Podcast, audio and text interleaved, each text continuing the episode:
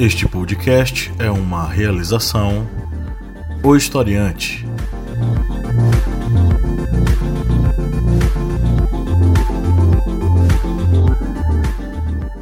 Olá, historiantes de todo o universo, vocês que estão nos ouvindo no nosso podcast. Eu sou o professor Pablo Magalhães e estamos mais uma vez aqui com vocês nessa segunda edição né, de live com o nosso podcast. Estou aqui, como vocês sabem, né, com o nosso querido senhor Kleber Roberto. E aí, pessoal, beleza? Desculpe o delay, tá um pouquinho de atraso, mas vamos prosseguindo. Senhora... Oi, tudo bom? E recebemos hoje a psicóloga Tayane Barros. Oi, Tayane. Oi, gente, boa noite. Um prazer estar aqui com vocês é, para construir esse debate, né? Espero que seja muito produtivo. Se apresente aí para a nossa audiência. Quem és tu nesse mundo de meu Deus? É, eu sou Tayane, Tayane Barros, sou psicóloga formada pela Univasf, faço pós-graduação em psicologia infantil, atuo na área clínica e no serviço público. Ok, muito bem-vinda aqui ao nosso humilde programete semanal e deixo claro que é sempre uma grande honra recebê-la aqui em nosso podcast, né? É um abraço aí para Edu Lopes, deu boa noite aí pra gente. Bom, estamos aqui hoje reunidos para uma, uma missão quase impossível, né? Estamos aqui para falar sobre exposição infantil no YouTube e nas redes sociais. Um tema interessante, um tema que mexe com muitas pessoas é, e que mexe muito aí com a nossa realidade brasileira, uma realidade com uma série de youtubers mirins, né, tomando de conta aí dos espaços. Bom, mas antes de a gente entrar no tema, vamos para os nossos recadinhos básicos. Me diga uma coisa, senhora Lídia Verônica de Magalhães se a pessoa que nos acompanha há um bom tempo, curte nosso conteúdo, né? Se essa pessoa pensa, caramba, eu gostaria de ajudar o historiante, como é que essa pessoa pode fazer? Diz aí pra gente. Então, você acessa o apoia.se barra historiante e lá vai ter alguns valores, né? É, o valor inicial para fazer parte do nosso grupo de apoiadores. É isso aí. A partir de quantos copos de cloroquina a pessoa pode participar? Lídia Gente, Verônica? quanto vale a cloroquina? Não tava de graça? Eu não sei quanto é que tá a cloroquina no mercado. Mas olha, quatro reais, com, como diz Kleber, quatro miojos, você já dá uma força aí no nosso projeto. É isso aí. Então, a partir de quatro reais básicos, você já entra para o nosso grupo de apoiadores e recebe conteúdo exclusivo lá no nosso grupo secreto e no grupo do apoia.se. É, conheça a família historiante de podcasts. Além deste aqui, você tem o podcast o correspondente de guerras, a voz que narra os principais conflitos ao redor do mundo. E a quadrinho aqui em cima está o cara que é o correspondente, né, Kleber? Isso mesmo. Temos aí com a série de episódios sobre a Segunda Guerra Mundial. Temos também é, uma série de episódios já concluídos sobre a Guerra de Canudos. Lembrando que temos um episódio muito bom no nosso podcast na Minipédia sobre a Guerra de Canudos. E aí você pode fazer essa maratona, a Minipédia sobre a Guerra de Canudos e os episódios do correspondente de guerras sobre a Guerra de Canudos. Tá vendo aí? Uma maratona de conhecimento para você no seu fone de ouvido? Perfeito. Além destes, nós temos o podcast capitaneado pelas mulheres mais famosas e poderosas do mundo, que é o podcast das arretadas, né, Lídia Verônica? Famosas do Brasil. Brincadeira, gente. É o podcast Arretadas, é, só com vozes de mulheres e perspectivas e olhares, né, é, do ponto de vista da mulher. E especialmente da mulher nordestina, né, que é o nosso caso. Mas a gente a gente recebe várias pessoas de vários lugares, inclusive essa quarentena aproximou o mundo, né, da gente aqui. Enfim, dá uma conferida lá no nosso conteúdo. É isso aí. Aproveita agora e vai lá fazer a assinatura do feed desses dois podcasts aqui da família Historiante. Clique em seguir o feed desses três né, podcasts da família historiante. Uma última coisinha, baixe o nosso aplicativo. Galera que não está conseguindo estudar, tá com problema aí de acessar conteúdo online, baixe nosso aplicativo lá na Play Store, disponível para usuários Android. Você vai lá e baixa e o que é que você vai descobrir lá? Muito conteúdo para estudar em casa, onde você estiver, tá? Então lá você vai ter aulas em áudio, cards de resumo, apostilas, é, simulados e por aí vai. É muita coisa para você estudar na palminha da sua mão, então baixe o nosso aplicativo. Bom, galera, vamos para o nosso editorial aqui.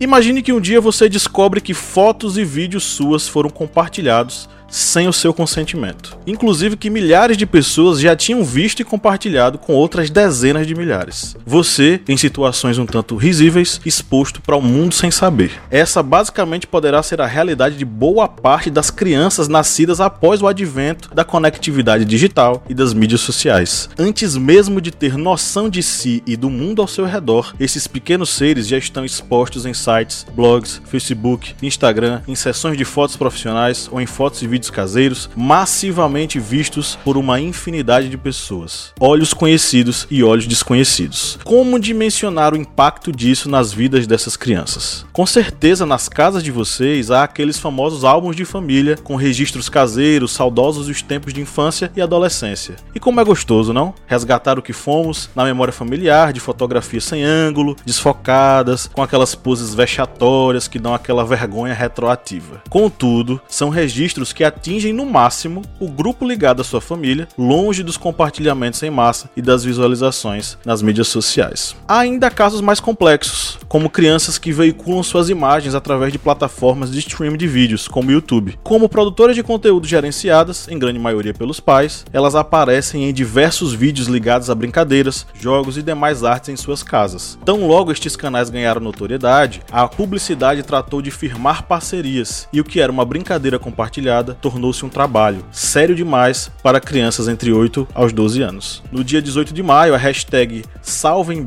para Meninas ficou entre os assuntos mais comentados do Brasil no Twitter. Isso porque um usuário da rede social resolveu elaborar uma thread, sequência de tweets, expondo supostos abusos psicológicos sofridos pela youtuber Isabel Madalena, mais conhecida como Bel do canal Bel para Meninas, causados pela sua mãe Francinete, conhecida como Fran. Dentre as acusações, os internautas pontuaram que Francinete pressionava Bel a produzir conteúdos que não condiziam mais com a sua idade, além da demasiada exposição que a menina sofre no seu canal no YouTube. Os pais da criança tiraram do ar todos os 4 mil vídeos, que juntos somavam mais de 2 bilhões de visualizações. O ato se deu por meio de uma determinação judicial, que também pediu que a menor não se manifestasse sobre o assunto publicamente. O Ministério Público analisa a acusação de exposição vexatória e constrangimento. O caso corre em segredo de justiça. Há uma linha muito tênue quando falamos sobre relações parentais e seus direitos sobre a criança. Nesse sentido, alguns fatores devem ser pensados e analisados antes de qualquer julgamento. O Estatuto da Criança e do Adolescente, o ECA, fala sobre os direitos da criança e de como o Estado, a família e a sociedade devem se comportar, verificando a partir de então se há alguma inconformidade na criação que está ou não registrada e exposta nas redes sociais. Nesse contexto, eu me pergunto: há limites para a exposição de crianças nas mídias sociais?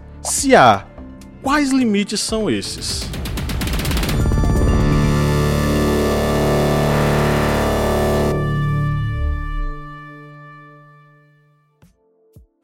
Abro a palavra para os meus queridos colegas, obviamente. Tayane, você é a nossa convidada. A palavra é sua. Para iniciar, né, é importante ressaltar que maior parte da, da população mundial ela compartilha né, das redes sociais, ela utiliza as mídias, a internet como uma forma de compartilhamento de informações do seu dia a dia. E aí é, chama a atenção essa grande quantidade de perfis sobre maternidade, sobre parentalidade e de perfis, perfis infantis gerenciados pelos seus pais, né, gerenciados pelos pais das das, das crianças. E aí, com essa intenção de compartilhar a rotina, dia a dia. Foi dado um termo, né? Foi, foi denominado o termo sharing. Não sei se é exatamente assim que fala, mas uhum. o sharing é, é esse compartilhamento, né? Dessa vida parental, desse dia a dia, o que é que a criança come, o que é que a criança usa, como é a rotina da família. E o excesso desse, desse compartilhamento de informações, né? Onde a criança criança tá, onde a criança estuda, foi chamado de oversharing. E aí, é, esses conceitos novos né, inclusive, dividem opiniões, né? Enquanto alguns estudiosos, é, parte da população, ela respeita esse direito de liberdade dos pais de compartilhar informações sobre sua parentalidade, sobre seus filhos, há uma divisão de informação entre o direito à liberdade de compartilhamento dos pais e o direito de privacidade dos seus filhos né? Porque em grande parte desses compartilhamentos a criança ela não é solicitada, ela não é perguntada. Eu posso publicar isso sobre você? E aí gera uma série de, de divisões de opiniões que é o que eu acredito que a gente vai né, discutir um pouco hoje, se há limite, se não há, é, essa configuração familiar, qual o papel dessa família né, nesse estabelecimento de, de limites, se há um limite. E aí eu vou falar só para fomentar a discussão.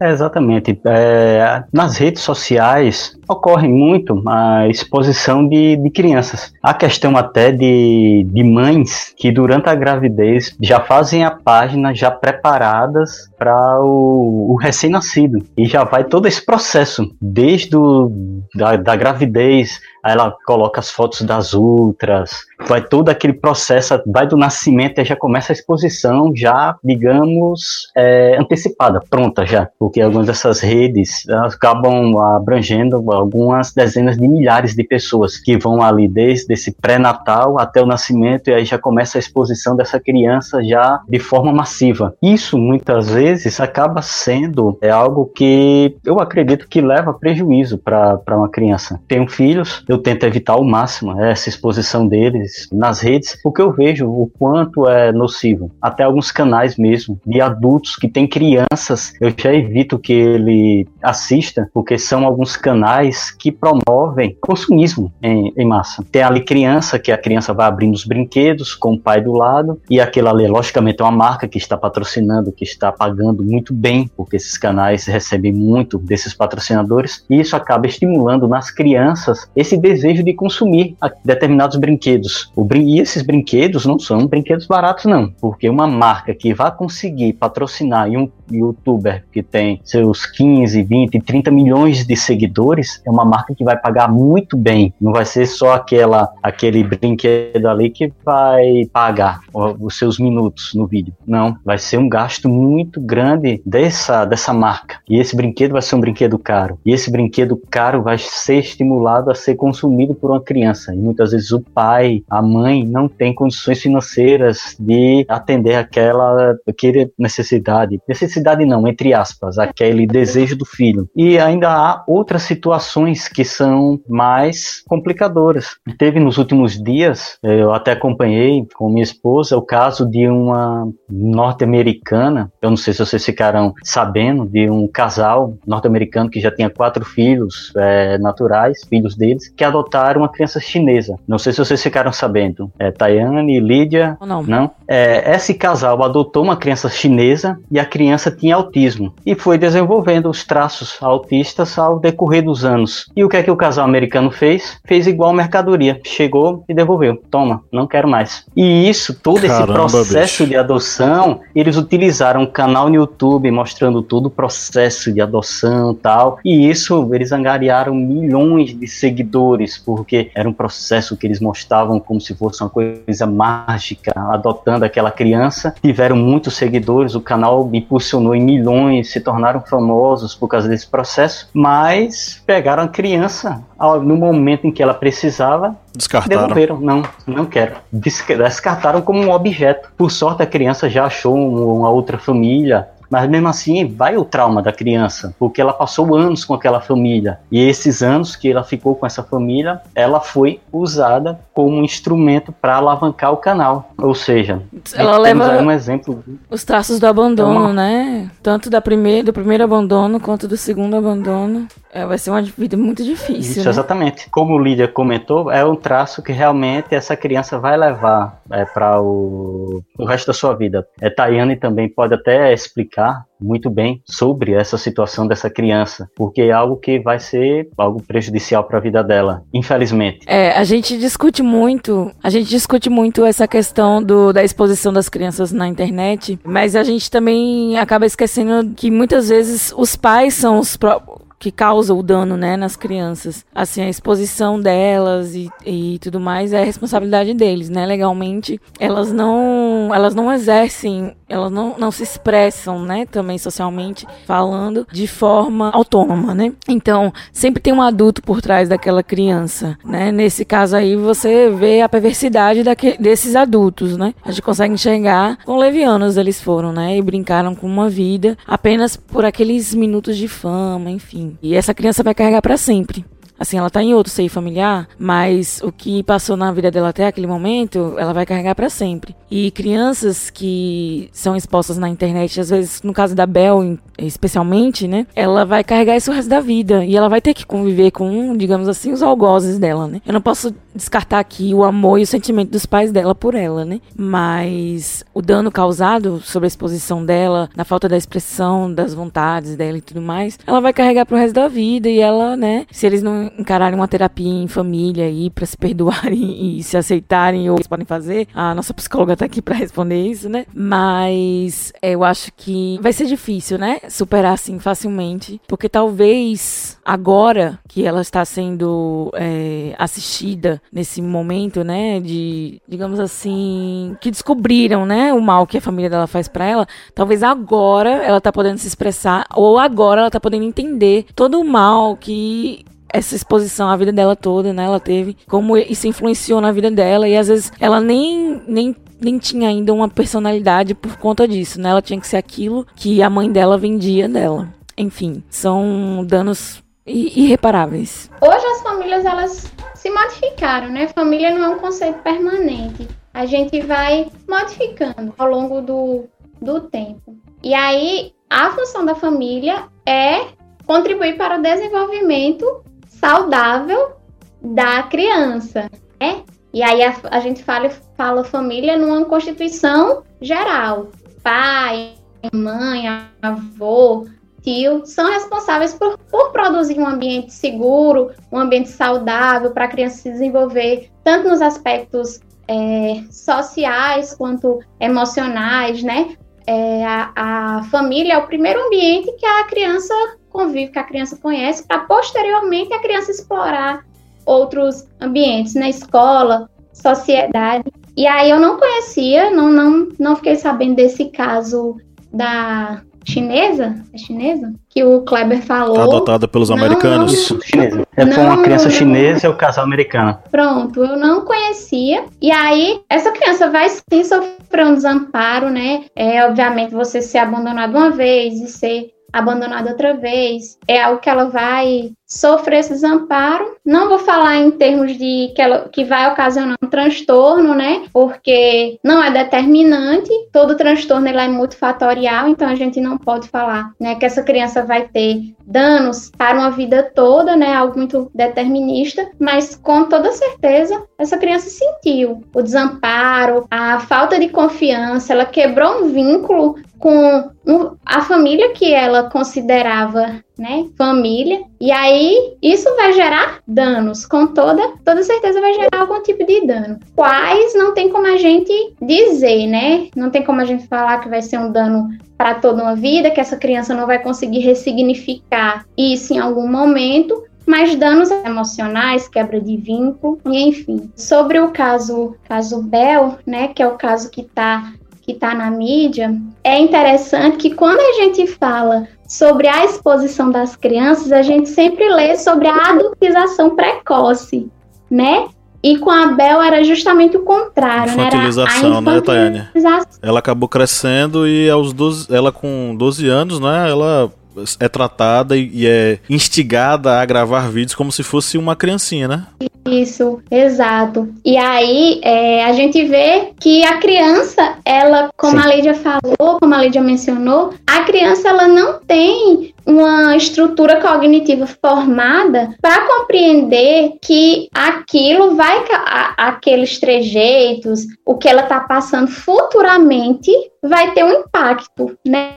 A criança ela não tem essa estrutura formada de causalidade que o adulto tem, né? O adulto ele sabe é, minimamente que se eu me exponho na internet, eu vou causar um impacto, eu vou causar algo, vou mostrar uma imagem minha e isso vai ter um impacto. A criança ela não tem essa, essa estrutura cognitiva formada de causalidade, né? Tanto que a gente vê pelas propagandas. Tem uma foto de uma criancinha, acho que ela tem 3, 4 anos, que ela está vestida de maneira muito sensual inclusive de uma personagem que foi símbolo sexual. Mas a criança ela não tem essa noção, essa, essa estrutura cognitiva formada a ponto de compreender que aquela, é, digamos, vestimenta dela tem um impacto visual de símbolo sexual, né? Isso são os pais que têm que ter essa noção, essa responsabilidade de designar o que é próprio para a idade da criança, porque a criança não tem uma estrutura cognitiva formada para fazer essa causalidade da minha imagem gera uma imagem para o outro, né? A criança ela não, não tem essa estrutura cognitiva formada a ponto de. É, inclusive é muito importante, né, que os pais tenham noção da realidade que eles estão é, expondo os filhos deles, né? É, no caso do, você falou do sharing, né, do oversharing, ela, ela tem várias consequências, né? A, o oversharing ele ele pode causar, inclusive, né, ele pode fornecer material, né, para pedofilia. É, o caso do morfin, eu acho que é a expressão usada. Eles pegam fotos simples de crianças tomando banho, crianças sem roupa, e eles fazem uma montagem com conotação sexual e essas imagens elas vão circulando na deep web, né, pelos caçadores, né, de pedofilia infantil. E aí o seu filho fica exposto a isso. E aí você vem com um check-in, né? Você tá é, fazendo um check-in nos lugares onde você frequenta com suas crianças. E pedófilos, é, assaltantes, sequestradores podem estar de olho, né? E enfim, você bota em risco a vida do seu filho. Além de você expor a imagem dele, né? Você também põe em risco a vida física dele. Você deixa rastros da criança é, nesse, na vida virtual, né, na sua vida virtual. E também, na questão dos adolescentes, tem o sexting, né? E também usam a imagem de adolescentes nesses nudes, né? Porque nudes é uma mensagem, né? Então eles roubam essas mensagens, ou então às vezes ele, as, as adolescentes elas são, elas são, digamos assim, ludibriadas, né? Que elas acham que tá conversando com alguém da idade delas, enfim. E aí as imagens são, são roubadas né? Para serem divulgadas. É catfish o nome da, dessa prática, né? É, chamam de sexting. Que é a é, sexualização do. É a troca de mensagens sensuais. Mensagens sexuais. Eu tô falando catfish é aquela coisa de você se passar por outra pessoa ah, sim, para sim. seduzir alguém sim, e levá-la a uma relação. É, eu já ouvi falar dessa expressão, mas eu nunca, nunca soube o que é que significava. Enfim, o sharing, né? O oversharing da, da, que os pais fazem das crianças, que é nada mais do que compartilhar, né? Expõe as crianças a todos esses riscos, né? E se o pai não tem uma educação virtual, virtual não é, não tem esse engajamento nas redes, assim, o conhecimento de como funciona a dinâmica de cada rede. E até porque pedófilos e pessoas mal intencionadas estão em qualquer rede, em qualquer ciclo social, enfim. Na internet é ainda mais difícil de você controlar isso. Então, assim, tem que se pensar muito para quem você, como você, né? Não é nem para quem, porque você não tem controle de para quem você está expondo seu filho, mas como você está é, expondo o seu filho, né? Os pais precisam ter essa educação, né? A gente fala da educação da criança na internet, fala que a gente tem que educar os filhos com limites, né, para usar, enfim, para serem vigiados pelos pais, mas os pais também precisam ser é, educados virtualmente falando, né? Eles têm que ter noção de todos esses riscos e têm que ter noção do mundo, né? Assim, que todo mal né, que os vigiam. Essa questão do controle de dados é o seguinte: apesar de nós, nós termos tido uma evolução muito boa na política de direitos sobre os dados, principalmente movimentos é, na União Europeia, nos Estados Unidos, aqui no Brasil mais fraquinho, né? Nós temos uma legisla legislação que dá conta da proteção dos dados fornecidos na internet. Contudo, ainda é o, o, que é o que é postado na internet ainda é algo que não tem controle que vai continuar sendo repostado e repostado sem fim, porque o espaço de compartilhamento na internet, principalmente na deep web, são coisas que as legislações dos estados não conseguem atingir, muito menos as polícias é, que vão dar conta dessa questão, né? Dentro dessa questão da política de dados, como é que os pais devem agir? Eu sei que Kleber é pai de três filhos. Kleber, como é que você anda agindo aí, né? Fala aí pra Tayane fazer uma observação se você tá certo. Não, é, desse controle da, do que é, é exposto, por exemplo, para meus filhos, a gente sempre faz uma. A gente assiste mesmo desenho, alguns detalhes de, de, de, desenhos que tem, por exemplo, até em plataformas como o YouTube, tem desenhos que tem uma, uma linguagem é, mais carregada, que não deve ser para crianças, mesmo aqui tendo, tendo filho de 7, 3 e 1, de 1 ou seja, de, de idades diferentes, a gente tenta é, levar também tanto essa questão da própria internet, como também até na utilização de outras plataformas, para eles não ficarem somente naquela plataforma de vídeo ou atividades em casa. Já sobre essa questão da exposição nas, é, nas redes sociais, eu tento evitar ao máximo. Se vocês olharem, por exemplo, as minhas redes sociais, você vê uma foto a cada um mês, muitas vezes uma foto minha, raramente foto com os filhos. Isso já tentando preservar, porque infelizmente ocorre muito da, da utilização de imagens de, de crianças que são retiradas das redes sociais para outros fins. E essas redes sociais, elas são muito é, propensas, tanto para... É, é, é técnica, ou é, não sei, é morphing que fala, morphing. É, que você retira a, a foto e coloca em outro contexto. Isso. E tem também, em questão de plataformas como, por exemplo, essa eu não uso e meus, meu filho não usa, meu filho mais velho, por exemplo, de 7 anos também não utiliza, é plataformas como, por exemplo, TikTok, que está até com um processo nos Estados Unidos para pagar alguns milhões devido a crianças com menos de 14 anos estavam utilizando a plataforma. E tem uma legislação americana que proíbe a utilização do, do TikTok para crianças com menos de 14 anos. E tinha também outra regra que eu, eu não, não recordo. Foram duas regras que o TikTok acabou é, quebrando. E eles vão sofrer esse processo processo, vão ter que pagar alguns milhões de indenização ao Estado, eles vão ter que mudar a plataforma para ter um controle é, melhor com relação à entrada de crianças, um controle também dos pais relacionados ao próprio aplicativo, ou seja, se tenta também criar várias é, ferramentas para tentar é, evitar o acesso de crianças às redes sociais e evitar também essa exposição. Contudo, como nós já falamos nessa gravação, os pais muitas vezes eles também são é, os próprios as próprias pessoas que acabam resultando na própria exposição dos filhos e muitas vezes essa exposição é uma exposição nociva porque é uma exposição que ou leva a uma sensualidade é, exacerbada fora da sua idade como ocorria com MC Melody, que era uma criança que foi sensualizada pelo pai durante anos, ou, ou inverti, é, inversamente como Abel, que teve a sua infância, digamos, prolongada, uma, que foi infantilizada até a sua adolescência para também conseguir angariar seguidores nas redes sociais, ou seja, e isso com os pais fazendo o papel, o ator de, vou usar a mesma palavra, carrasco usando os filhos como uma ferramenta para angariar esses seguidores. É, a, a Melody, ela é o, acho que o exemplo mais vivo, né, na, na, nossa memória recentemente, porque inclusive o youtuber, né, eu não sei se foi o Lucas ou foi o Felipe, Neto, que chamou a atenção da população, né, para o que estava acontecendo. Ele talvez tenha sido a pessoa que, de de repercussão, né, de visibilidade, que talvez tenha ajudado a que todo mundo visse, né, o outro lado da MC Melody, porque até então ela era ridicularizada, né? A imagem dela era ridicularizada. É, ela era exposta como uma menina de mau gosto, que não tinha noção, porque ela era uma criança. Então, realmente, ela não tinha noção, mas é, parecia que era intencional a falta de noção dela. Mas por trás dela tinha um adulto sem noção. Não era culpa da Melody, ela ser sem noção, enfim. Ela foi ridicularizada muito tempo na internet pela falta de bom gosto, pela falta de noção, como eu já falei aqui.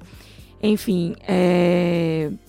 e aí, de repente, o, o ridicularizá-la já não era tão, não, já não era mais suficiente, né? E aí é, ela viralizou, né? Viralizou, os vídeos dela viralizavam. E aí eu acho que o pai dela queria digamos assim, uma seriedade pro trabalho dela, né? E aí foi a tal da adultização dela, né? Aproveitou-se dessa mudança física dela, né? Porque ela começou a, a ter mais essa mudança hormonal, né? E fisicamente foi aparente.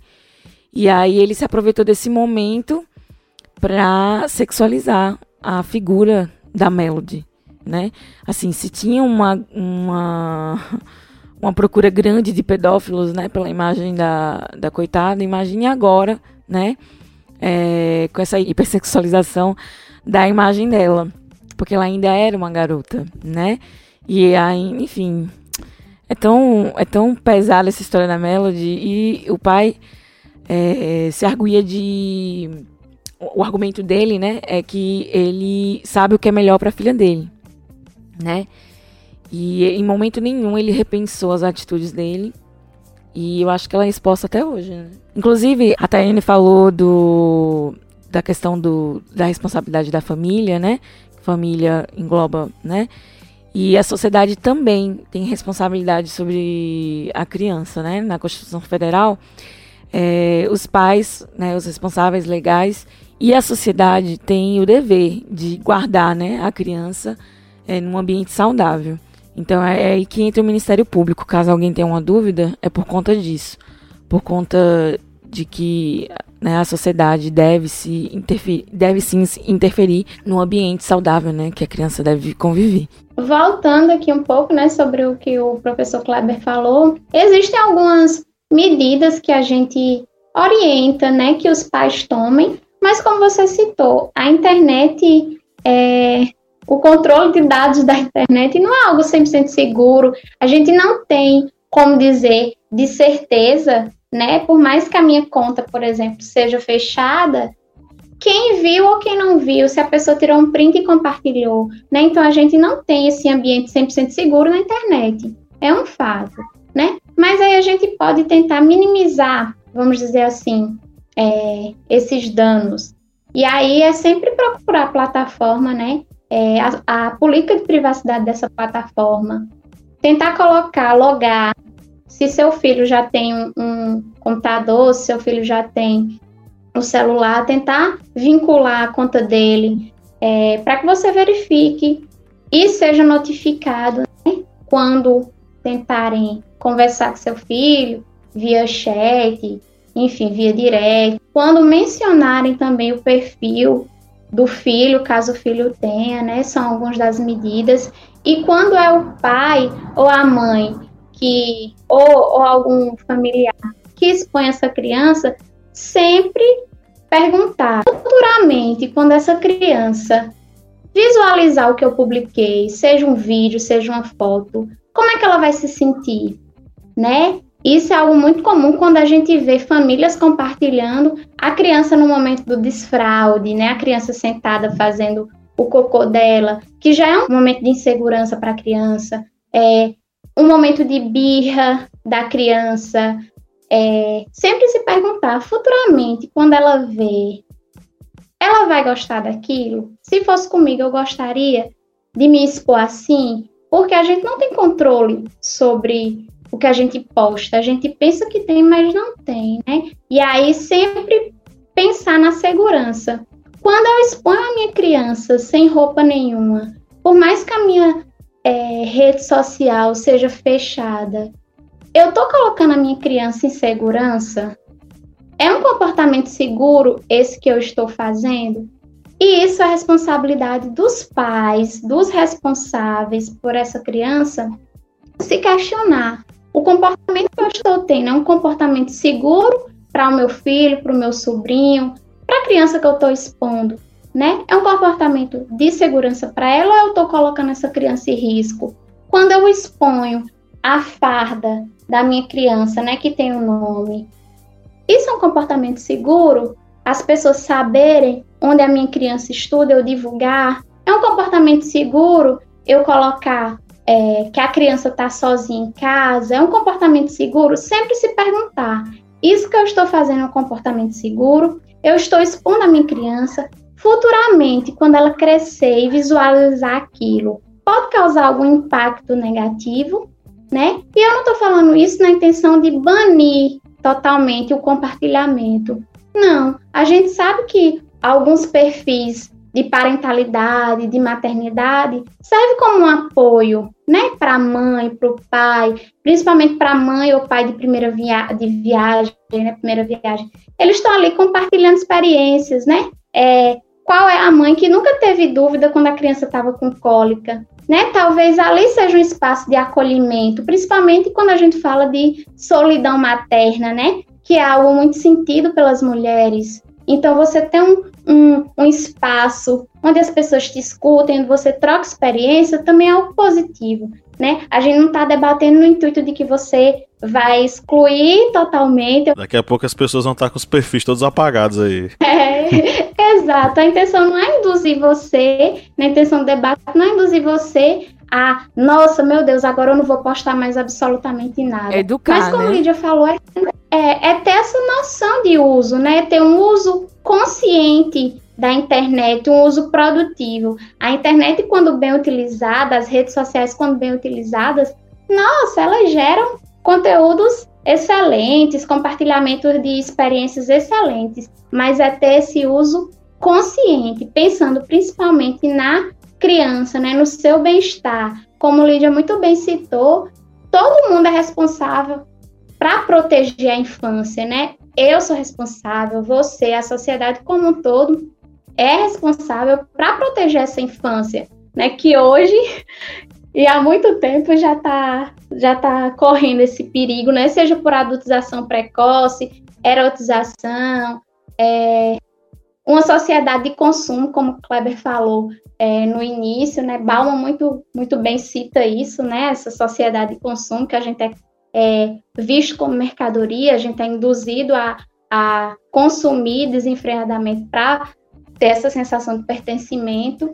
Então, é, é nesse sentido, né? É refletir sobre o que eu vou publicar e incluir a criança nesse processo de decisão, se a criança já tiver essa, essa estrutura formada, né? E aí tem muitos jeitos de, de incluir, né? Essa criança nesse processo de decisão de publicação. Olha, essa fotinha aqui, você gostou? Posso mandar para vovó? Né? Fazer um jeito lúdico de perguntar para essa criança, mas sempre incluir essa criança, e aí é claro que a depender da idade, né?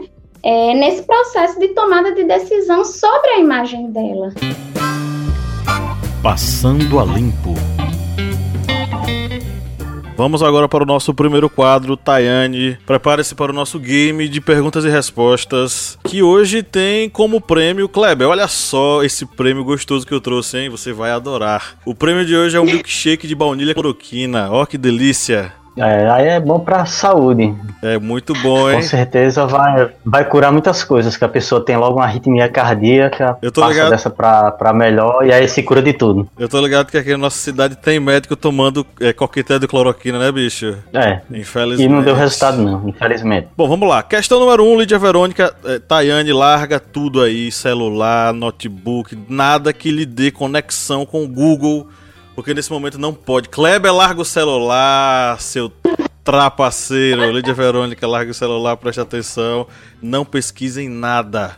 Primeira questão. Atenção. O ECA foi instituído pela Lei 8069 no dia 13 de julho de 90, durante o mandato do então presidente Fernando Collor. Verdadeiro ou falso? Verdadeiro. Verdadeiro. Verdadeiro. Eu vou com Lídia. vou, vou com Lídia. Eita, Cleber, que isso. Hoje esses. Tô em do- dúvida nessa. Como é, Tayane? Eu só tô em dúvida na data. Eu, que eu tô aqui. É, é, a data é essa. Eu tô em dúvida nos números da lei. E aí? Ó, Lídia, você que. Essa daqui, eu vou na que você for, viu? Ó, ó o peso, ó o peso, ó o peso. Vai todo mundo verdadeiro, é? É, vou seguir Lídia. Então todos vocês acertaram! É verdadeiro! Uh, Por incrível que pareça, o ECA, esse avanço, né, fantástico para o nosso país, ele foi conseguido no governo do nosso querido, amado Fernando Collor de Mello, o cara que foi impeachado, né, há alguns anos atrás por fazer coisas não muito é, aceitáveis. ilícitas, né? Vamos para a questão número 2. Preparem-se, preparem. Larga o celular. Eu tô ligado que vocês estão mexendo em celular. Eu tô ligado. De acordo com a Unicef, essa aqui eu fui lá atrás, tá? De acordo com, com a Unicef, o marco histórico inicial dos direitos humanos, dos direitos das crianças no mundo pode ser identificado em alternativa A, 1919, com a criação do Código de Assistência e Proteção aos Menores, frutos de acordos após a Primeira Guerra Mundial. B. 1924, quando a Liga das Nações adotou a Declaração de Genebra sobre os Direitos da Criança no período entre guerras. Ou C. 1946, quando a Assembleia Geral das Nações Unidas criou o Fundo Internacional de Emergência para, para a Infância, regulamentando os direitos da criança. Tô entre a B e a C, hein? E aí? Deixa eu ver, deixa eu ver aqui. Não, não pode. Larga o celular, Clever. Eu entre a B e a C. aí- eu vou, vou nascer. Repete, por favor, a C pra mim. É, A C. Não sei. 1946, quando a Assembleia Geral das Nações Unidas criou o Fundo Internacional de Emergência para a Infância, regulamentando os direitos da criança. Eu vou Ah, nascer. entre, entre a B Eu vou e a nascer. C. A a Maria Raimunda, na questão anterior, disse que era verdadeira. Você acertou, querida! Parabéns! Tá com um ponto. Se você acertar tudo, eu mando um Eu- copo de milkshake com cloroquina pra você também. Eu vou nascer, eu vou ficar nascer. Ser de casa. Eh, Eles vão votar na Eu C. acho, acho que eu vou na B. É, eu tô entre a B e a C, sabe? Acho que eu vou com historiador, eu vou na C. Mas meu coração tá na B. Não, não, eu sou, sou, sou doido. Isso da sua vida, não. Beleza. Kleber e Lídia estão na C. Tô na B e a C, assim, pulando, quicando. Vai ser, vai ser. Vamos lá. Beleza. Não sei se eu vou Maria com as outras e vou todo mundo nascer, porque errar, erra faça todo isso, mundo não. junto. Mas eu tô Não na faça isso não da vida de vocês. Mas Kleber que vai carregar esse peso aí agora, então eu vou nascer também. Eu não. Ok, todo mundo vai nascer. A galera tá fazendo, marcando aqui as alternativas, né? Juntinhos. E todo mundo errou nessa, minha gente. Poxa. A alternativa cer- certa é B. Nossa, em meu coração 1900 disse que era B. Tá vendo? Não sei, 1924. doido. Quando a Liga das Nações adotou a Declaração de Genebra, É, eu a lembro da Liga das declaração, Nações. a declaração de Genebra já existia, só que ela não abrangia ainda as crianças. E aí foi aumentado e abrangeu o direito no período entre guerras, entre É a Liga das 24, Nações que me deixou em dúvida aí. entre a Primeira e a Segunda Guerra Mundial. Última questão, vamos lá. Tá todo mundo empatado. Ainda ia na B, mas É, Tayane tremeu ali na Tá vendo? Não base, sigam. mas ficou na, na C, junto com a pô, eu galera. fiquei muito na dúvida. Vamos lá, Eu galera. não sou muito boa com data. Não é muito boa com data? É, eu me confundo assim com as datas. Pronto, pois saiba que nem eu nem Kleber também, viu? E nós somos historiadores, então a vergonha é terrível. Atenção, vamos lá. O, questão 3. O Dia da Criança é comumente comemorado no dia 12 de outubro, que coincide com o Dia da Padroeira do Brasil para os católicos, Nossa Senhora da Conceição Aparecida. Contudo, essa não é a data oficial do Dia das Crianças. Qual seria a data correta? Alternativa A, 25 de março. Alternativa B, 14 de junho.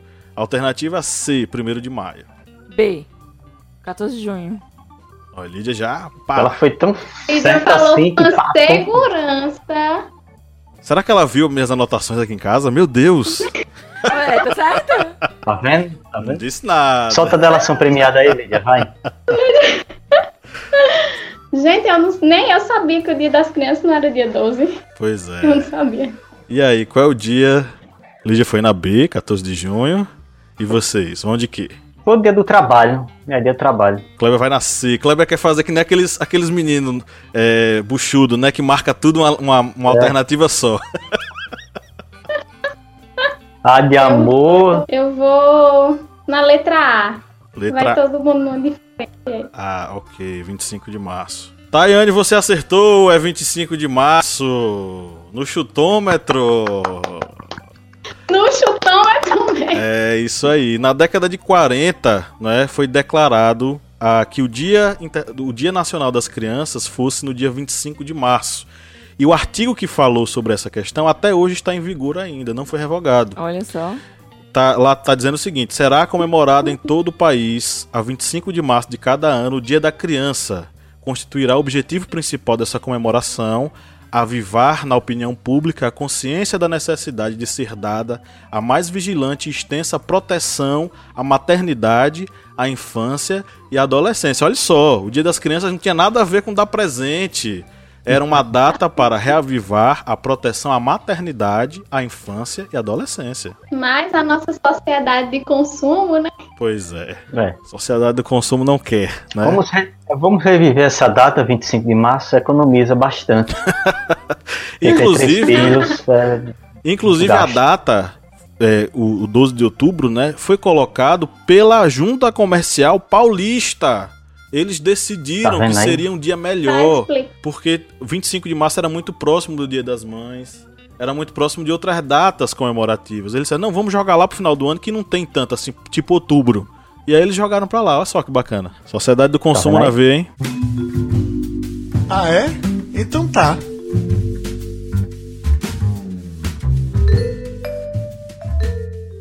Bom, queridos, agora vamos para as nossas interações com os nossos ouvintes. Nós recebemos aí algumas falas, Lídia e Kleber. O que é que nós temos aí para esse momento? E Tayane, vamos fazer o seguinte: você pode comentar do jeito que você quiser. Eles vão ler aqui os comentários e aí você fica livre para é, inserir as suas observações e suas análises. A gente recebeu tanto nos stories, né, quanto nos comentários do, do post. E aí eu vou ler aqui do um, um só dos stories, né? Arroba Dangati. Kleber, Kleber acompanhou aí? É o Daniel Gatti lá de É o- Santos. é isso. Daniel Gatti, tô acompanhando aqui. Arroba Dan, underline, perdão. Dan, underline Gatti, com dois T's, que é o Daniel Gatti, de São Paulo, né? Santos. É, bom, a banalização da hiperexposição infantil em prol de likes e compartilhamentos. É, eu acho que realmente rola essa banalização no sentido de que muitas vezes, é, talvez, né? Eu não vou, eu não vou falar muitas vezes, perdão. Mas talvez haja um entendimento de que a criança, ela não entende aquilo, que ela não sinta, que ela não sofra, né? Por ser um ser inocente e tá novo nesse mundo, né? Não sabe distinguir muitas coisas. Então eu acho que pode rolar assim na cabeça dos pais ou res- responsáveis de que a criança ela não sente muito, de que a criança ela não não não entenda o que está acontecendo com ela, então ela não vai se sentir ofendida é, por essa, essa hiperexposição, né? Então eu acho que realmente rola, como o Daniel falou, essa banalização, né, dessa hiperexposição. É, os adultos inferiorizam muitas vezes os sentimentos das crianças, né? E eu acho que também rola, Daniel, é, o abuso do poder familiar, né? Que, como responsáveis, eles acabam é, hiper expo expondo as, a, as crianças, né? Em prol desse interesse comercial, né? Esse interesse da visibilidade que gera lucratividade, enfim. E acaba explorando aquela criança de alguma forma. E começa pela banalização dos sentimentos da criança, né? Da autonomia dela, enfim. E eu concordo e também é, acrescento o abuso do poder familiar. E não tratar a criança como um ser que sente, né? Um ser pensante. Foi, não foi isso? Isso, a alteridade da criança, né? É, eu concordo muito com Lídia, né? Essa, essa, esse processo de tornar a infância uma infância, né? É, é algo recente, muito entre aspas, né? Antes, as crianças eram tratadas como adultos. Ah, o professor de história pode falar sobre isso. Eu não lembro exatamente quando foi esse, essa data, mas é, é importante a gente lembrar que a criança, ela sente sim, a criança é um ser que está a todo instante recebendo estímulos, né?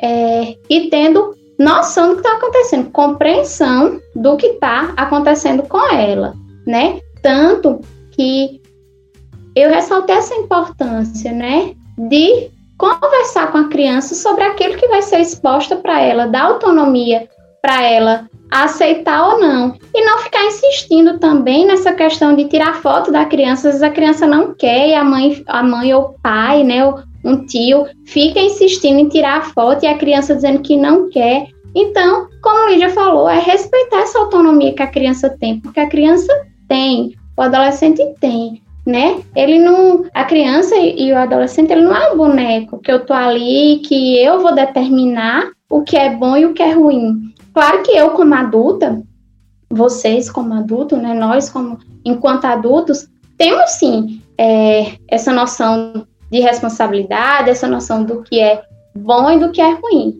Mas todos nós estamos passando sobre essa questão da autonomia da criança. É uma exposição da criança. É ela, é a vida dela. Posteriormente, ela vai ver aquilo, né? Então, não banalizar, tratar a postagem, tratar o compartilhamento de informações como algo sério, né? Com leveza, mas com seriedade e responsabilidade. Tivemos um comentário também no Twitter, que foi um comentário de Ginkgo Senganja. Oh, Senganja. Ele comentou o seguinte, e esse comentário eu já vi é, em alguns debates, comentários, tanto em grupos, redes sociais, já ouvi muitas pessoas comentando isso. Só umas diferenças na idade. Mas a, o comentário dele foi o seguinte: acesso livre à internet tem que ser proibido a qualquer um com menos de 16 anos. Isso eu já ouvi muitas vezes em muitos debates. E só diferenciando data, é, a idade, algumas pessoas comentando, tem que ser é, evitar até os 14, até os 12, até os 10, enfim. É, meu querido, é, a internet já faz parte do, do nosso mundo. Não, não dá para tentar é, cortar algo que já faz parte do, da sociedade atual. Essa questão de proibição é aquilo que eu acho que já tivemos um podcast anterior que comentamos isso. Proibição é fazer com que o Estado seja é, responsável por uma atividade que era para ser da família, ou seja, a família está delegando algo para o Estado. Ó, eu não tenho responsabilidade de fazer isso, o Estado vai fazer por mim. A criança, ela tem que ser, como comentamos agora aqui né, nesse podcast, ela tem sua autonomia sim de ter acesso à, à internet, às redes sociais, enfim.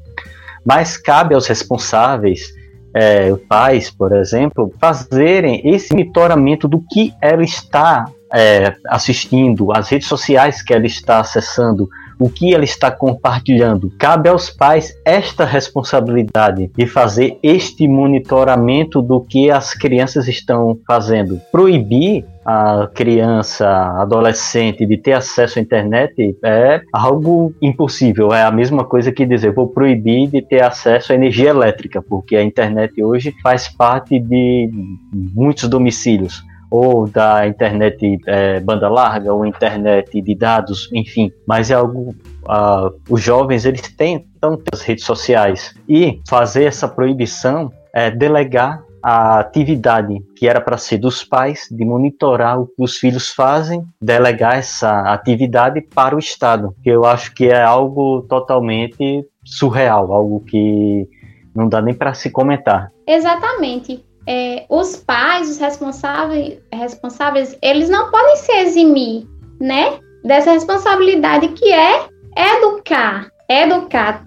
É, quando se fala de monitoramento, né, de gerenciamento das redes sociais, não, a gente não está invadindo a privacidade. Isso não é invasão de privacidade, isso é cuidado, certo? Claro que ao longo do tempo você vai dando mais autonomia, você vai explicando à criança sobre é, consentimento, sobre privacidade. Isso é responsabilidade dos pais. Não é responsabilidade da criança aprender do nada, do adolescente aprender do nada. Isso o adulto que transmite para a criança. Então, é, quando eu digo eu vou proibir, eu tô tirando essa minha responsabilidade, né? Se eu proíbo, eu não preciso educar, porque eu estou proibindo, né? É, talvez eu esteja até deseducando, né, de uma certa forma.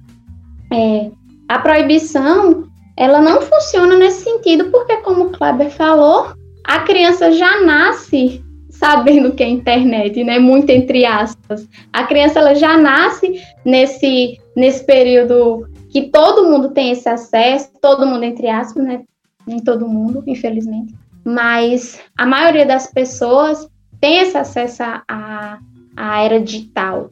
Então, vamos olhar mais por essa via de educar. Não é melhor eu educar o meu filho, não é melhor eu ensinar sobre consentimento, sobre privacidade, é, ensinar formas corretas de dialogar também na internet, explicar para ele um passo a passo mesmo, de maneira lúdica. Olha, esse site aqui a gente pode acessar, Com desconhecido a gente não conversa. Se acontecer alguma coisa, se acontecer algum incômodo, me fala. Então, eu acredito mais nessa via educativa do que pela via da proibição, até porque o acesso ele está constante, né? É, e uma hora sua criança ou seu adolescente ele vai acessar, então é melhor que ele acesse com você ali, com você ensinando, do que ele aprenda sozinho, né? Exatamente. Os dois aprendem, né? É. Isso, exato. Eu vou ler um comentário aqui que a arroba Marcele Mendes.adv fez aqui no, no post do, do historiante, no Instagram, perdão. Muito bom. E do ponto de vista jurídico, há quem defenda que é um abuso do poder familiar. E se tiver alguma situação vexatória, a criança pode até vir a pedir indenização pela exposição no futuro. E a gente fala muito do ECA, mas é, a Constituição guarda os direitos da criança também. E o Código Civil, ele dispõe de ferramentas, né, para proteção da, dessa vida. Porque, querendo ou não, a criança tem uma vida civil, né? E ela tem uma certidão de nascimento, ou seja, ela é um cidadão. E ela não pode, ela pode não ser, né, perdão, ela pode não ser participante, né, ainda civilmente, mas ela já é uma pessoa e ela tem direito a exercer sua vida civil, né? E existem muitos mecanismos hoje para que seja proibido, né, coibido ali a ação de, da exposição da criança. E como a Marcele falou aqui, né, futuramente, se essa criança é, se sentir é, lesada de alguma forma, é, e ela pode provar né, que essa exposição teve, é, acarretou nessa lesão né, futura, né, da sua imagem, da sua vida social, ela pode, ela pode recorrer né, à justiça, inclusive alegando essa questão da, do abuso do poder familiar, né? É, como eu já citei aqui, aquele pai que, que acha que sabe o que é melhor para a filha dele e expõe ela e a todos os riscos, né? Que, que, ela, que ela tem na vida dela fora da internet. Eu fui muito contemplado com a fala da Lídia, né? Acho que eu não tenho nenhum comentário adicional, não. Ela foi muito contemplado com a fala dela. Vou para o comentário de Giovana.maria.a. Giovana, que é uma deusa, uma louca, uma feiticeira, caloura de ciências sociais da Universidade Federal do Paraná. Essa vai desenrolar aí nas ciências que estamos precisando. Ela comentou o seguinte: Cara, eu não tenho coragem de tentar conhecer o mundo dos youtubers mirins, porque sei que seria muito pesado para mim ver isso. Teve o caso que polemizou alguns dias de uma mãe que maltratava a filha nos vídeos, e acho que é mais comum do que a gente imagina. Pais que exploram filhos que exploram os filhos em troca de fama na internet. Péssimo para o psicológico dessas crianças. Isso aqui é o abordagem. A gente comentou sobre o caso da Bel, mas vale também lembrar que essa a rede do YouTuber, do YouTuber é grande. A gente viu esse caso porque é um caso de grande exposição, de um canal grande com milhões de seguidores, com milhares de visualizações cada vídeo, centenas de milhares ou até mesmo milhões de visualizações. Mas imagina também os vários canais que são canais pequenos que estão ali, digamos, no limbo ali do YouTuber que ninguém vê para denunciar e que pode estar ocorrendo a mesma situação, porque dentro desse mundo dos YouTubers mirins é um mundo muito grande, um mundo muito vasto. YouTuber já fez um controle porque, se não me engano, antes, anteriormente, uma criança ela podia se expor no YouTuber sem um adulto do lado, poderia ter essa exposição individual. Aí depois das mudanças na plataforma, as modificações no algoritmo, nas restrições, um adulto tem que estar presente da criança para fazer essa transmissão, porque pode ter o risco do canal, é, o vídeo não, não ser upado, não subir, por causa dessa restrição. Eles fazem essa análise antes. Contudo, o, muitas vezes o adulto que está do lado acaba incentivando, até provocando algo que é nocivo para a criança. Como lembrado, o caso da Bel é um caso de um canal grande, que teve essa visualização grande ampla nas redes sociais, noticiários, é, jornais, enfim. Contudo, essa exibição ocorre, pode ocorrer também em canais menores que não são tão vistos pelas pessoas ou em outras plataformas que também disponibilizam vídeos como Instagram, Facebook, ou seja, pode ocorrer dentro de várias redes essa exibição que muitas vezes é nociva para a criança. E isso cabe às pessoas que estão vendo aquele vídeo não só ver o vídeo e não, eu não vi, não gostei, porque tá maltratando a criança, me fechou ali a aba do, do vídeo. Não, cabe para essa pessoa que está vendo ir lá no botão e fazer sua denúncia. Isso é que é interessante, porque a partir do momento em que vai ocorrer as denúncias, ocorre o fechamento do canal, evitando que esse canal que possa estar fazendo algo que possa ser nocivo para o futuro da criança, um futuro não somente a sua integridade visual, mas até mesmo psicológico dela possa ser afetado devido àquelas participações em vídeo, esse futuro ele pode ser modificado, não ocorrer, digamos, esses danos, pois o canal ele pode ser retirado e cabe às pessoas que estão assistindo fazer esse procedimento. Exatamente, como foi citado, né, a sociedade como toda ela é responsável pela proteção da infância, né? É, lembrar que quando eu assisto algo que eu percebo que aquela criança está sofrendo um abuso, né? E aí, abuso, a gente tem que lembrar que é algo bem mais amplo, né? Não, não existe apenas abuso físico, mas se eu percebo que está ocorrendo algum abuso psicológico, eu não vou só fechar a aba, como o Kleber falou. Eu vou denunciar, né? A criança ela não pode ser tratada como mercadoria, né? É, como uma fonte de renda para os pais, sem pensar nas consequências daquilo.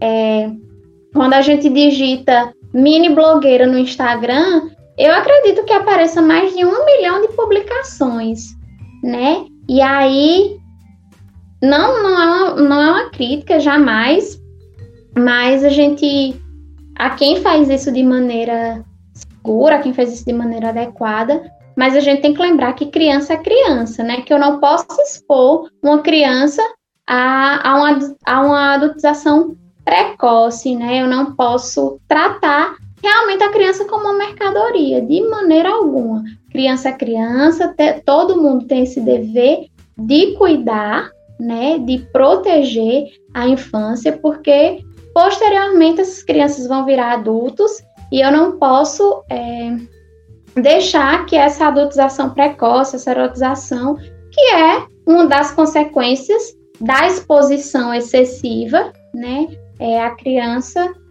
é, venha se tornar algo banal, algo comum. Eu olho ali e digo, ah, não é da minha conta, o que é que eu tenho a ver? Não, cada um tem que ter esse papel ativo né, nessa construção de uma infância mais saudável, nessa construção de uma sociedade, acredito que mais saudável também, né? É interessante que você falou da questão do, da pesquisa, né? Que se você procurar por, por influencer, né, ou youtuber mirim, você vai ter milhões de opções, enfim. E aí eu, eu tô refletindo, né, durante o programa todo sobre essa questão que eu queria comentar e eu vou aproveitar esse momento que eu acho que foi oportuno. A gente percebe que pessoas que estão na mídia, famosos, artistas, enfim, que influencers, inclusive, as Kardashians são um bom exemplo disso, eles tentam não expor os filhos deles. Porque eles conhecem as consequências da exposição, né? Da mídia, da internet. E eles tentam a qualquer custo manter a identidade de seus filhos é, resguardada, né? E aí a gente olha para as pessoas comuns, elas estão tentando, na exposição com seus filhos, atingirem exatamente o patamar de, de famoso, de ser reconhecido, né?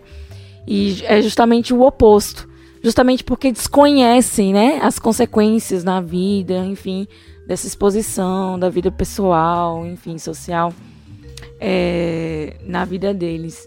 É, era só isso mesmo, era só um, momento de reflexão aqui que eu tive durante o episódio. E aí você falou isso, e realmente muitas pessoas tentam ser famosas ou fazer seus filhos famosos, né? É, através da internet e acaba expondo eles de uma forma errada é, a qualquer custo, né, do, da fama, dos seus 15 minutinhos de fama.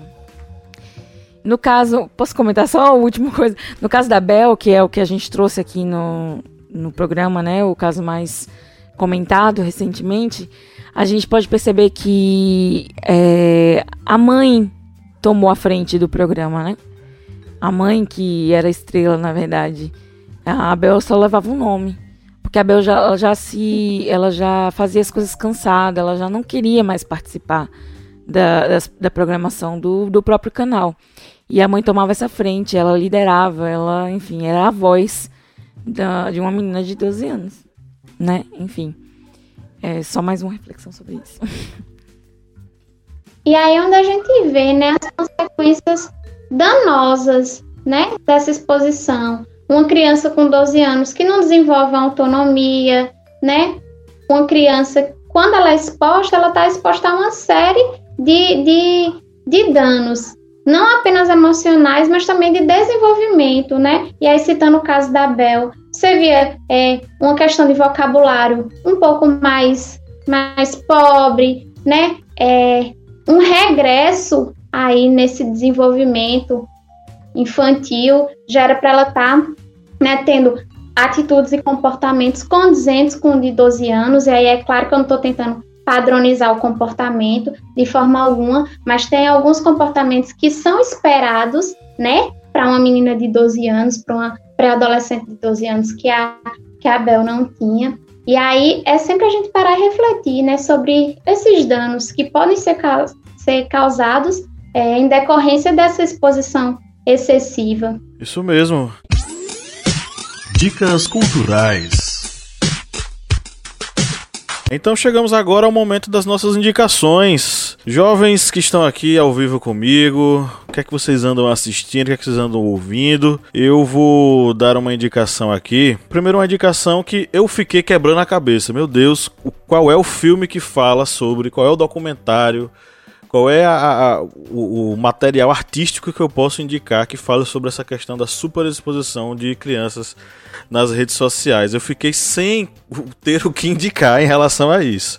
Mas eu lembro que eu assisti há um, há um pouquíssimo tempo atrás, junto com a digníssima senhora Lídia Verônica de Magalhães aqui ao meu lado, é, um documentário que era sobre. O, o título era é, Sequestrada à Luz do Dia, que falava sobre uma família que permitiu que uma pessoa de fora, né, um amigo da família, ele se aproximasse sentimentalmente da filha deles, uma menina de uma criança, né? E o mais absurdo é que esse envolvimento, inclusive, envolveu os próprios pais da criança. Né? não vou falar mais, é um documentário para quem gosta de true crimes, né? Essa, esse tipo de, de, de entretenimento ligado a crimes reais, né? E, e a gente retornar a esses crimes reais para entender o processo, como é que foi aconteceu e tal. É um prato cheio, né? Mas para quem não você tem um, um coração fraco para essas coisas, não vai aguentar muito não. A dona Lídia Verônica aqui ao meu lado, ela em vários momentos, ela não parou, deixa eu sair, vou tomar uma água, vou voltar e tal, foi mais ou menos assim. Mas de fato é um, é um documentário muito forte. É, a outra coisa não tem a ver com o tema, é, é um, um, uma, um desenho que eu estou tentando assistir na, no Netflix. Eu estou tentando entender por que, que a galera tá tão envolvida com esse desenho.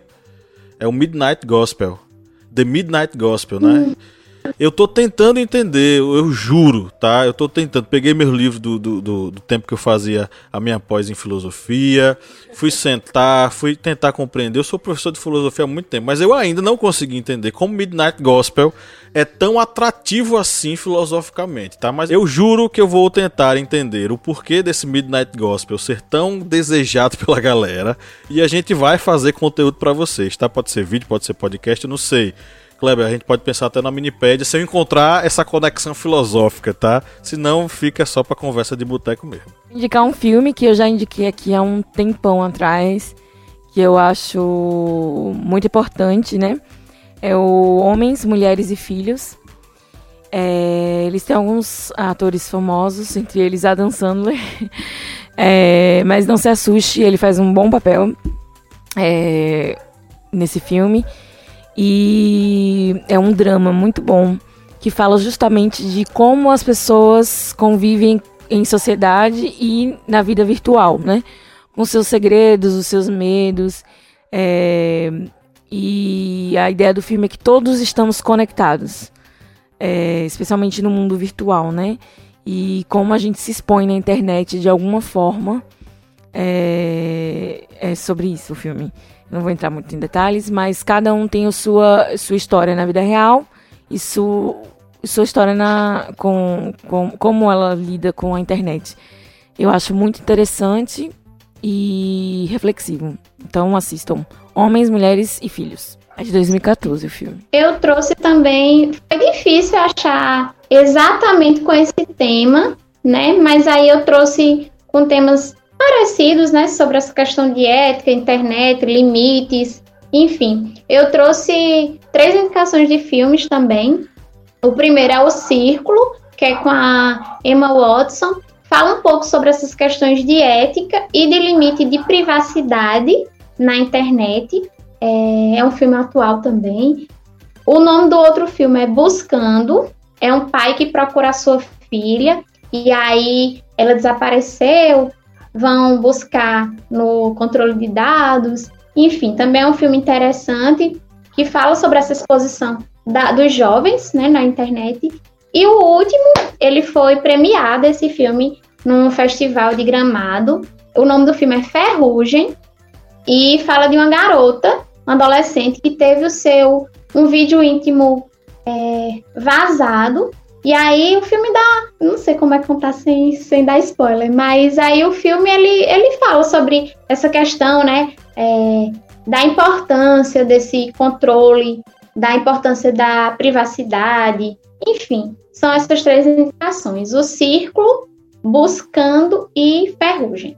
Pronto, tivemos indicações de documentários para o pessoal, todo mundo assistir. Eu vou de música. Vou indicar uma banda que aqui pelo, pelas bandas do Brasil não é tão conhecida, uma banda, olha o nome, o nome da banda é Revisaurus. Essa banda são músicos profissionais da Finlândia, com cada de várias bandas, cá, rapaz, cê é louco. Metal na veia. São é, músicos profissionais de várias bandas que eles decidiram fazer um projeto infantil. E eles se vestem de dinossauro mesmo. Eles vestem todo um, aquelas é, roupas que ficam é, tipo. Alguns ficam parecendo com a Cuca da, da do sítio do Pica-Pau Amarelo. Que é Mas, é metal enfim, criança, eles é? se vestem de dinossauro. O estilo é metal criança. E eles é? fazem, é, porque a, a música deles é estilo é, metal melódico mas as canções são tipo para ensinar as crianças a respeitar os pais, respeitar os vizinhos, é, não cometa bullying com seus é, companheiros de sala, é, dê bom dia, boa tarde, boa noite para as pessoas ao seu redor. Ou seja, são músicas de, voltadas para, digamos, educar as crianças, mas no formato de heavy metal. É tipo, digamos, uma galinha pintadinha com guitarras e baterias é, estilo Angra. É bom, a banda é boa, não vou citar aqui o nome da música, porque eles cantam, infelizmente, em finlandês. Ó, a danada da língua. E se eu for dizer, meu finlandês está meio Ai, enferrujado. Você vai lá procurar as letras traduzidas, que é fácil. Eles foram é, na Europa mesmo, são bem conhecidos lá e vocês conseguem achar facilmente. As letras traduzidas da banda Heavy Saurus. De livros, estou é, lendo várias coisas, principalmente correspondente de guerras tal, mas é, nesse momento estou é, lendo um livro que é assim uma leitura mais, é, digamos, para para arejar a mente, desopilar, é em Banhoé. relaxar. é, é para relaxar. Eu estou relendo novamente, acho que pela quinta vez, em Banhoé. E é só para você é uma leitura boa que você pode até ler com com seu seu filho, por exemplo, que não é uma leitura carregada, não é uma leitura que é pesada, é, e é uma boa introdução ali para o pai repassar para o seu filho alguma coisa sobre a Idade Média. É interessante e recomendo para ter essa leitura nesse momento em que precisamos descansar também um pouquinho a mente. Ok, Tayane, é, no final de cada podcast nós é, fazemos uma playlist musical. Para quem tá ouvindo nosso podcast, depois escutar uma música para relaxar, sabe? Depois no, no WhatsApp eu vou pedir para você para você mandar quais são suas indicações, pelo menos duas, pra gente colocar nessa playlist. Só que geralmente a gente define o título da playlist agora. Qual seria o título da playlist bacana que a gente poderia colocar para os nossos ouvintes darem uma curtida. O que, é que você acha? O que, é que vocês acham, né? Crianças É, aqui. pra- é música pra relaxar, pra ficar tranquilo? É, pode ser música de acordo com o tema, pode ser música. é, enfim. Agora o título da playlist de acordo com o tema que a gente fez hoje. Criança Esperança. Brincadeira. Ah, Teleton. Teletube.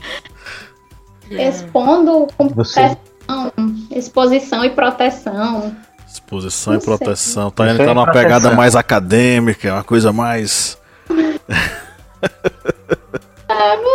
Por que a gente não bota uma coisa tipo, vamos brincar? Vamos brincar de índio. Não. Vamos brincar. Vamos brincar. Let's Vamos play. brincar. Vamos brincar. Let's Vamos, play. tá. Pronto, é.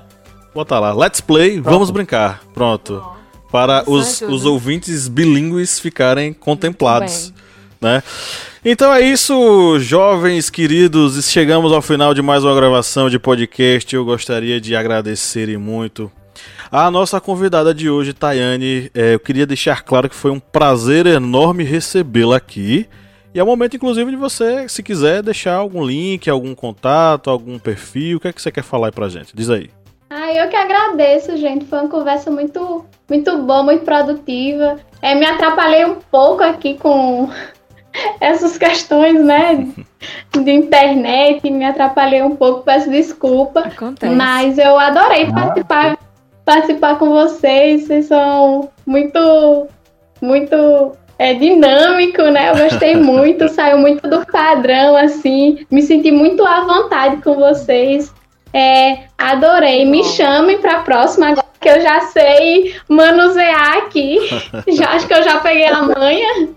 É, gostei bastante. Espero que o pessoal tenha gostado também. Espero que tenha sido produtivo para todo mundo, né? É, esse debate da gente. Fiquei muito feliz com, com o convite, fiquei feliz em conhecer vocês. É, vou ser a é, participante da página de vocês, vou ouvir mais podcasts de vocês.